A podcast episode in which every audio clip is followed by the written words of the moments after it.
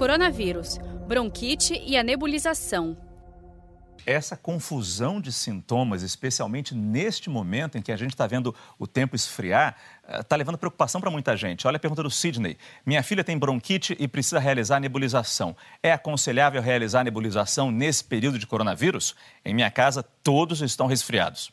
Olha, de maneira alguma, a gente recomenda contra. Porque o que acontece? Quando você agora, nesse período, realiza uma nebulização, sem saber que está, por exemplo, com infecção pelo coronavírus, você pode gerar aerossol. E isso pode ficar no ar três horas e contaminar as outras pessoas. Mas então, ela precisa da nebulização. Aí tem outras formas. Tem as chamadas bombinhas, tem as medicações inalatórias, tem a manutenção da via aérea limpa, hidratada, mas evite nebulização num período no qual há outras pessoas em contato com você. Só para deixar claro, rapidinho, qual é o problema da nebulização? Se por acaso isola se ela tiver com Covid-19? Então vamos supor, a pessoa está com a infecção.